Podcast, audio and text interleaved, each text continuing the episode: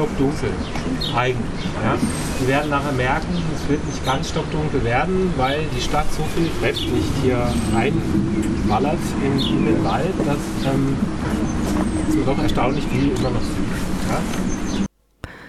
Am Freitag, den 21. April 2023, fand in Freiburg die neunte Nacht der Umwelt statt. Unter anderem bot Förster Andreas Schäfer eine etwa vierstündige Nachtwanderung zur blauen Stunde durch den Stadtwald an. Treffpunkt war um 19 Uhr am neuen Forstamt neben dem Waldhaus an der Wohnhalde.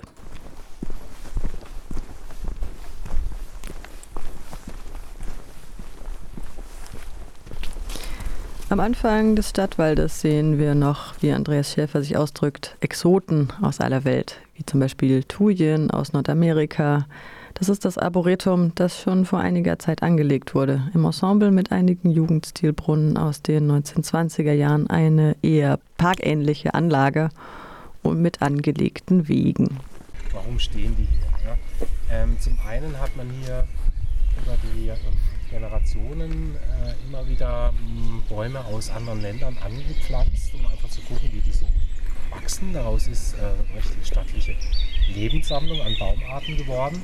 Das Stadtwaldarboretum hier in Freiburg-Günterstal, also rund um Günterstal. Die, die ortsnahen Waldbestände sind alle durchsetzt mit exotischen Baumarten.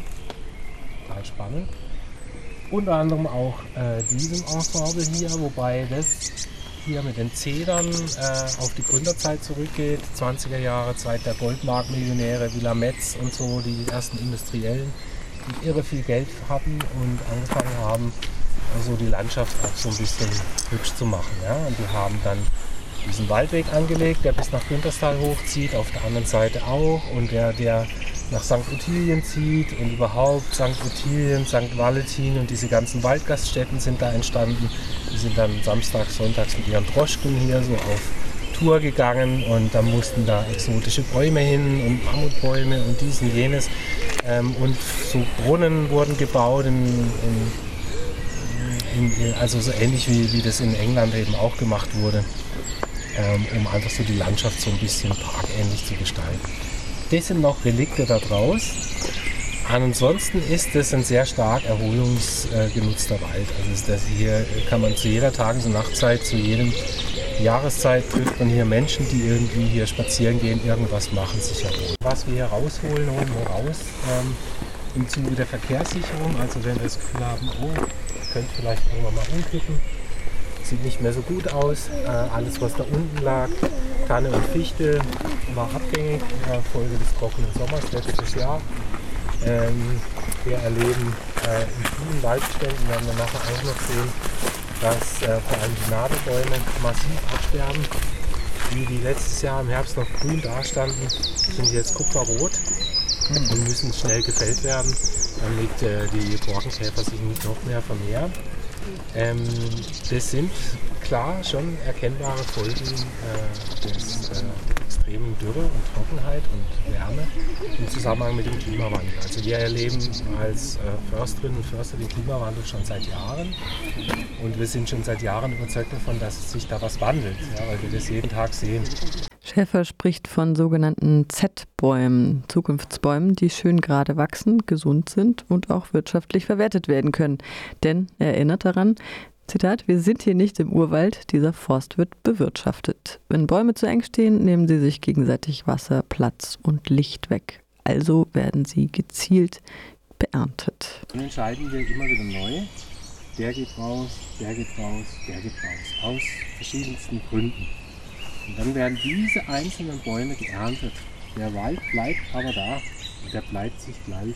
Und in dem Moment, wo wir die da rausnehmen, kommt von oben viel mehr Licht und Wasser auf den Boden runter. Und passiert sofort, was man hier überall sieht.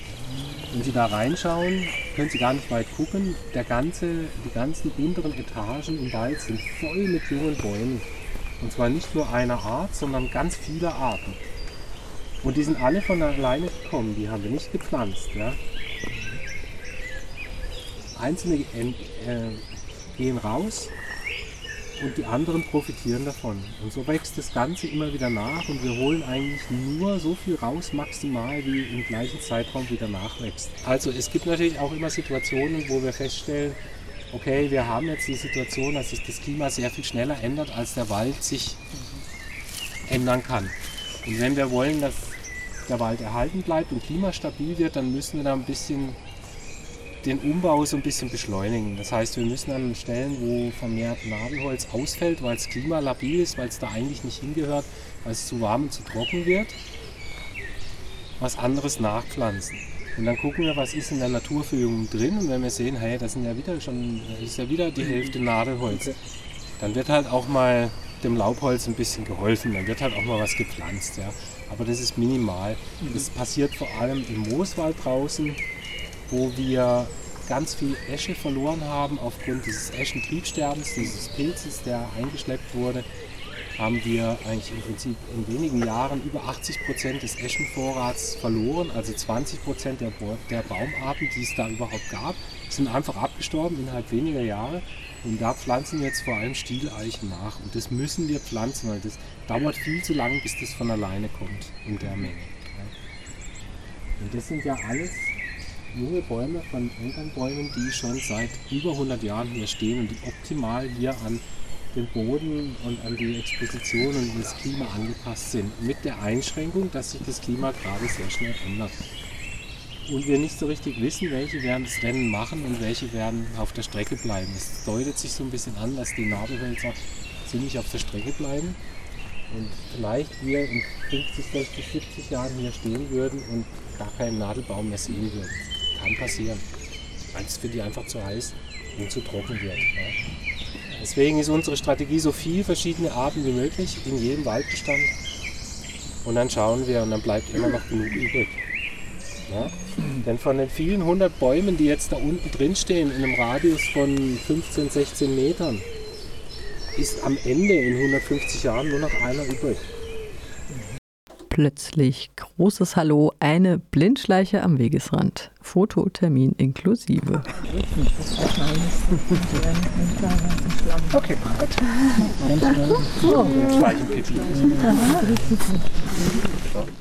äh, ganz wichtiger Appell unsererseits, äh, wenn man schon im Wald unterwegs ist, so einen Drecksack mitnehmen. Ja, die äh, Genau, dann hier zum, äh, zu diesem Brunnen. Mhm. Äh, Rehbrunnen, Jugendstilbrunnen. Der äh, ist auch Teil dieser Landschaftsverschönerungskampagne, von der ich schon gesprochen habe, ja, wo die ähm, großen Mäzene äh, dieser Zeit, der 20er Jahre, gesagt haben, so hey, ähm, wir haben jetzt da diesen Weg schön angelegt, jetzt müssen wir so einen schönen Brunnen hin mit einem Reh. Und in dem Fall ein männliches Reh, also ein Rehbock, ja, die ähm, jetzt auch so im Wald anzutreffen sind, also mit Hörnern. Ja, äh, und die ab dem 1. Mai wieder etwas gefährlicher leben, weil da geht die Jagdzeit los für die männlichen Rehe. Die weiblichen natürlich nicht, die haben jetzt ihre Kitze oder setzen die gerade. Ähm, die darf man dann erst im September, Oktober wieder, also September wieder anfangen zu bejagen. Denn die äh, vereiteln unter Umständen unsere Ambitionen, wenn es um die Naturverjüngung geht. Ja? Also wenn man zu viele Rehe hat, dann hat man entsprechend Verbissschäden, dann hat man nicht diese reichhaltige Naturverjüngung, die wir brauchen, um den Wald von Natur aus zu verjüngen. Und wenn wir halt jetzt erst spärlich wieder die Beutegreifer hier bei uns haben, wo wir uns total darüber freuen. Also wir, das Land will ja Luchse ansiedeln aktiv wieder im Schwarzwald und die Wölfe kommen ja von allein die Luchse auch, aber da waren dann immer nur die jungen Gesellen, das nützt nicht so viel. Ähm, Goldschakale kommen mittlerweile auch von der Bar her, also die helfen uns dann alle, ähm, um ähm, die Wildbestände in einem einzuleveln, in einem tragbaren Bereich. Ja. Jetzt im Moment leistet es nur die Jagd und dann könnte es sein, dass man so im Wald so, ein, so eine Art heiseres Bellen hört. So. so. Das wäre dann der Rehbock gewesen. Dann hat er sich erschreckt und, und gibt so seinen Alarmruf äh, ab, um, um allen zu, also zu signalisieren, die dann noch im Wald leben, oh jetzt hier äh, ist irgendwas unterwegs, das ist nicht Geheuer. Ich versuche mal jetzt immer ein bisschen leiser zu sprechen, damit wir einfach auch insgesamt so ein bisschen in diese Ruhe reinfinden, die jetzt bald im Abend hier im Wald Einzug hält. Jetzt im Moment hören wir noch sehr viele Vögel. Sie hören jetzt deutlich mehr Vögel als heute Mittag. Auch weil abends es nochmal kühler. Unser ganzer Lärm, Siedlung, Stadt, Verkehr nimmt ab. Das nutzen die Vögel sofort, um zu kommunizieren. Mein Revier, weg da, hallo, ich bin noch allein und überhaupt. Und dann irgendwann kommt so ein Moment, wo man denkt, so, man hört gar keine Vögel mehr. Das ist dann der Moment, wo es dämmerig wird, wo die dann langsam auch auf ihren Nestern sitzen oder in ihren ähm, Übernachtungsquartieren sich einfinden und auch die Nahrungssuche nicht mehr so im Vordergrund steht, sollte dann gelaufen sein. Da geht es eher darum, sich für die Nacht einzurichten. Und dann sehen wir im schwindenden Licht die verheerenden Folgen der Trockenheit und des Klimawandels auf einer Lichtung anhand eines kleinen Bäumchens. Eine Weißtanne, die Nadeln rostrot, vielleicht etwas über einen Meter hoch, verdurstet und vertrocknet. Tot. Genau, ich biege sie mal so ein bisschen raus, ja. Das sind äh, Weißtannen aus der Naturverjüngung. Bei der Weißtanne oder überhaupt bei den Nadelbäumen ist es relativ leicht herauszufinden, wie alt die jetzt ist. Man zählt einfach immer am mittleren Trieb von Astquirl zu Astquirl. Also in dem Fall 1, 2, 3, 4, 5, 6, 7, 8, 9 und dann nochmal drei Jahre vom Keimling bis zum ersten Quirl. Dann wären wir bei 12. Zwölf Jahre alt war diese Weißtanne und dann kam der Klimawandel wenn solche jungen Tannen im Halbschatten und jetzt ist hier kein Halbschatten mehr, weil die Elternbäume alle äh, vom letzten Herbst bis zu diesem Frühwinter im Prinzip abgestorben sind aufgrund der Dürre und der Trockenheit letzten Jahr. Ähm, aber als die Elternbäume noch da waren, war hier Halbschatten. Und wenn solche jungen Tannen in der Naturverjüngung hier an, an so einem eigentlich feuchten, gut nährstoffversorgten, lehmig, schluffigen Hang, Waldboden einfach so vertrocknen, dann ist das ein Zeichen dafür, dass wir einfach keine Wasserreserve im Boden mehr drin haben und dann noch zu wenig Niederschlag. Und wenn Sie jetzt hier zwei Meter runtergraben, dann ist der Boden, der Waldboden wie Mehl, so trocken. Ja, das glaubt man nicht, wenn man jetzt hier steht. Es hat es doch eine Weile geregnet. Man hat viele Tage erlebt, wo man jetzt nicht raus wollte, weil es halt ungemütlich war und regnerisch. Aber das ist natürlich nichts im Vergleich zu dem, was hier eigentlich an Regen fallen muss. Und die alten Bäume, die jetzt 120, 130, 140 Jahre alt sind, von denen hier nur noch wenige stehen, weil wir diesen Winter einige ernten mussten. Da liegt noch die Krone von einem. Ähm, die können, die sind schon lange fertig in ihrer Entwicklung. Das Wurzelwachstum nach unten ist auch begrenzt. Ähm, und wenn die mit ihrer Pfahlwurzel halt unten nur noch im mehlig trockenen Boden drin stehen und von oben nicht mehr viel kommt, dann geht es halt auf Dauer nicht gut. Ja. Da die mit der silbergrauen Rinde hier, der Nadelbaum, das ist auch eine Weißtanne, die sieht noch recht gut aus. Da kann man oben noch eine dichte Krone erkennen, wo man den Stamm nicht mehr sieht. Aber viele andere Nadelbäume, da können Sie den Stamm kerzengerade bis ganz nach oben zur letzten Spitze verfolgen. Die haben so viele Nadeln schon verloren, dass man sich Sorgen machen muss, wie lange die noch das noch mitmachen. 2003 hatten wir so einen Dürresommer, als die Dreisam ausgetrocknet ist, also auch in der Innenstadt kein Wasser mehr in der Dreisam.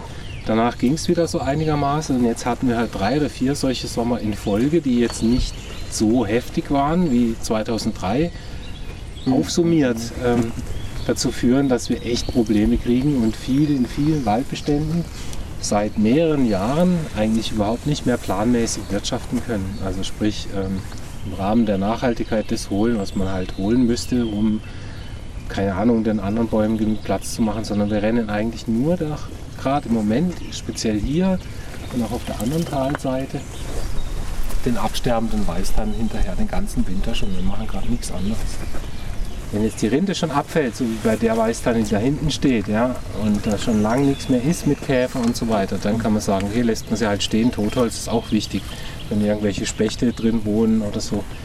Wenn aber man mm, davon ausgehen kann, dass da noch Käfer unter der Rinde sind, die sich noch fertig entwickeln, dann müssen wir die halt holen, weil sonst schaukelt sich das auf. Dann haben wir irgendwann das Problem, dass wir einfach so einen hohen Befallsdruck haben und die Bäume so geschwächt sind. Der gesunde Baum würde den Käfer locker abwehren, auch viele Käfer locker abwehren mit Harz.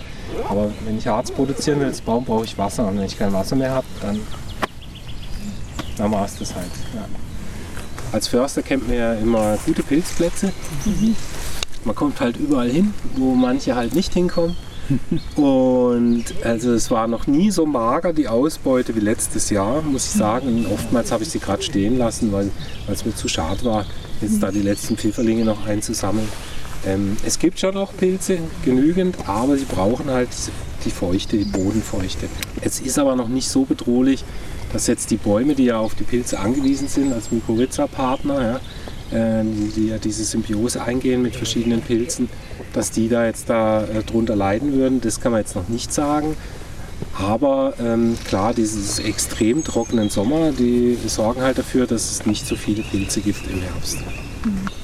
Der Mammutbaum hat so eine dicke Borke oder so. Er zeigt mit den Händen einen Abstand von etwa 30 cm bis einen halben Meter. Wenn er ganz alt ist und die Douglasie so, die überleben das. Und beim Mammutbaum ist es sogar so, der hat sich so angepasst an Waldbrände, an diese Feuerökologie, dass die Zapfen oben sich nur öffnen, wenn es unten brennt von der Hitze. Weil dann ist es nämlich so, dass unten die Konkurrenz vernichtet ist. Und dann kann der Mammutbaumkeimling in aller Ruhe langsam wachsen. Bis die anderen da mal wieder sich erholt haben, ist der schon, schon so hoch, dass da das passt. Das ist gar nicht so dumm vom Mammutbaum. Der hat ja auch Zeit. Ja? Da gibt es Mammutbäume in Kalifornien, die sind äh, die waren schon alt, als Kolumbus angekommen ist. Ja? Also die stehen immer noch da. Die haben Zeit. Das ist gar kein Problem.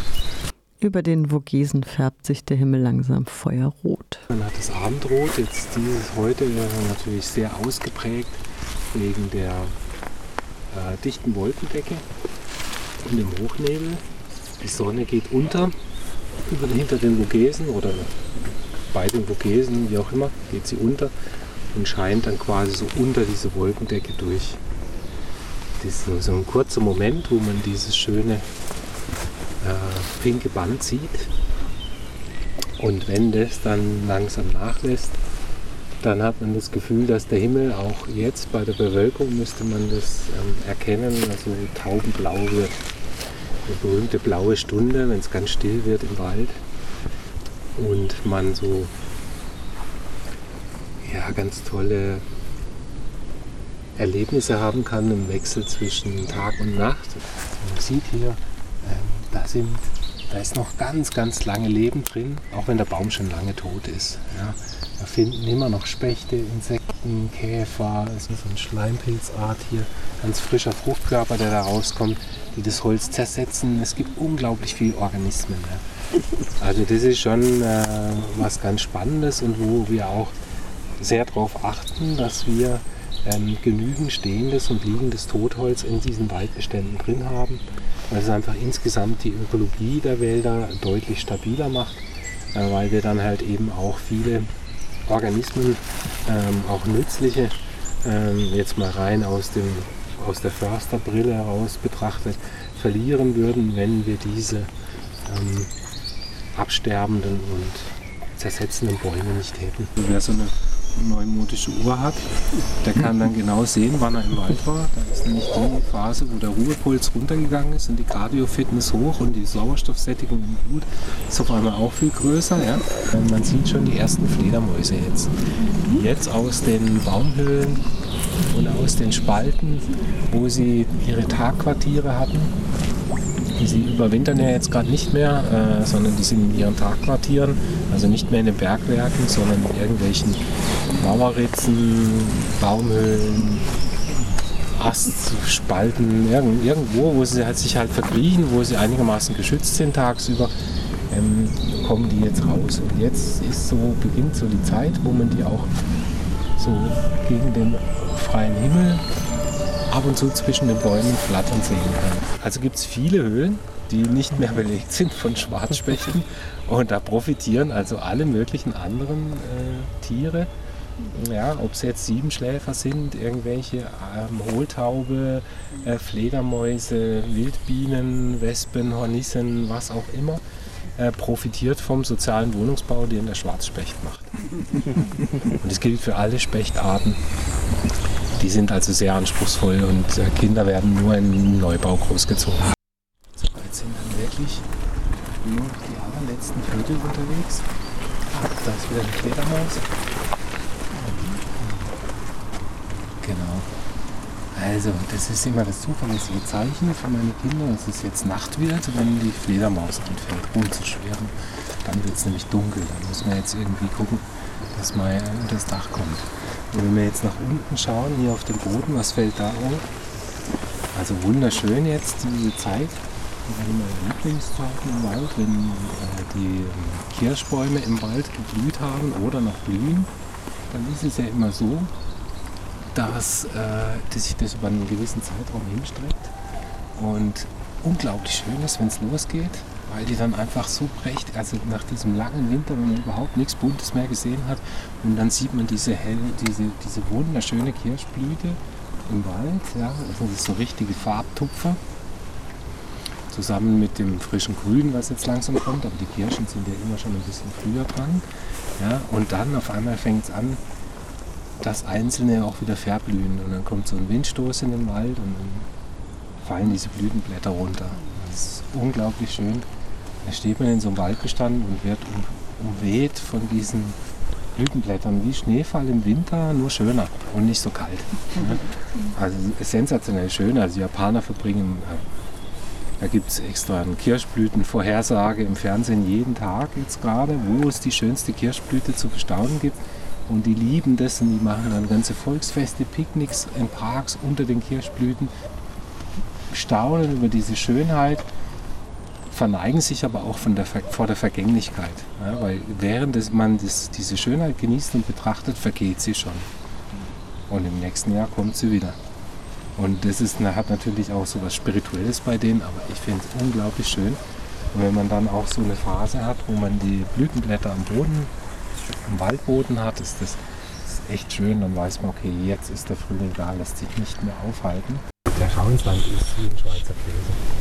Und zwar von ganz oben bis ganz runter, bis, bis unter das Niveau vom Ortskappel. Da ist alles, alles, alles, was da an Erz drin war. Ja, die haben ja mal zwölf oder wie viele Stückwerke. Ja, ja, das ist gut. Also ich war mal ganz unten drin aber da ist man einen halben Tag unterwegs, nur bis man unten ist. Und dann muss man wieder hoch. Das sind alles irgendwelche glitschigen Holzleitern, teilweise überhängend. Äh, wenn man da ins Leere fällt, da fällt man weit. Ja. Von Hofsgrund nach Kappel gab es früher, äh, ja, ja. gibt es auch jetzt noch einen, den Leopoldstollen, aber weiter unten gab es noch einen, das sogenannte Hebammenstollen. Ah, ja, da ist immer, wenn dann die Hausgeburt in Hofsgrund war, ist die Hebamme in Kappel in den Berg rein und in Hofsgrund wieder raus. Ihr könnt also auf der Hofsgründer Seite nicht mehr und auf der Kappler Seite wäre es noch offen, wenn man wissen würde, wo. Also das, was wirklich sicher zuverlässig offen ist, ist auf der Kappler Seite der Leopoldstollen, das hat dann natürlich eine Tür davor abgeschlossen. Aber da kann man reinlaufen und kann naja, wenn noch zu ist, So, das ist der Markt das ist auch gebaut worden in dieser Zeit, ähm, in den 20er Jahren ähm, dieser Gründerzeit, Goldmarkt, Millionäre, ähm, dieser Bürgermeister Winterer, diese Straße hier angelegt worden. Wir haben hier so ein Mosaik und da ist dann auch so ein Fabelwesen, was quasi das Wasser rausspeit. Ähm, und drumherum ist so ein Mosaik aus ähm, blauem Lapislazuli und Muscheln. Und das ist ähm, inspiriert von der ähm, äh, Grottenarchitektur, die seinerzeit in Großbritannien total in war. Also man hat Grotten gebaut als schönes Element in der Landschaft, wie in einem Park. Und man hat es so gebaut, als, also so grottig sozusagen, ähm, dass sie so aussehen, wenn sie frisch fertig gebaut sind, als wären sie schon 100 Jahre alt. Also der, ein gewisser Verfall vorprogrammiert und schon eingebaut. Und irgendwann ist dann halt auch durch Frost und andere Effekte sind da ganz viele von diesen Mosaiken rausgebrochen. Und dann haben wir jemanden gefunden, der das tatsächlich wieder restauriert hat, ein Steinmetz und auch diese Stützmauer äh, teilweise wieder restauriert hat. Das war gar nicht so ohne, weil da waren teilweise schon so große Spalten in den Mauerritzen drin, dass da Vögel drin gebrütet hatten. Dann musste man da wieder warten und äh, die irgendwie um, bis die da ausgezogen waren und so. Also das war total spannend. Aber jetzt ähm, sieht er wieder ganz gut aus. Wahrscheinlich sogar perfekter oder neuer, als er damals zur Fertigstellung aussah. Weil das sollte ja alles so aussehen, als wäre das schon immer hier. Ja. Blaue Stunde im Wald, eine vierstündige Nachtwanderung mit Förster Andreas Schäfer im Rahmen der neunten Nacht der Umwelt von vergangenen Freitag, den 21. April 2023.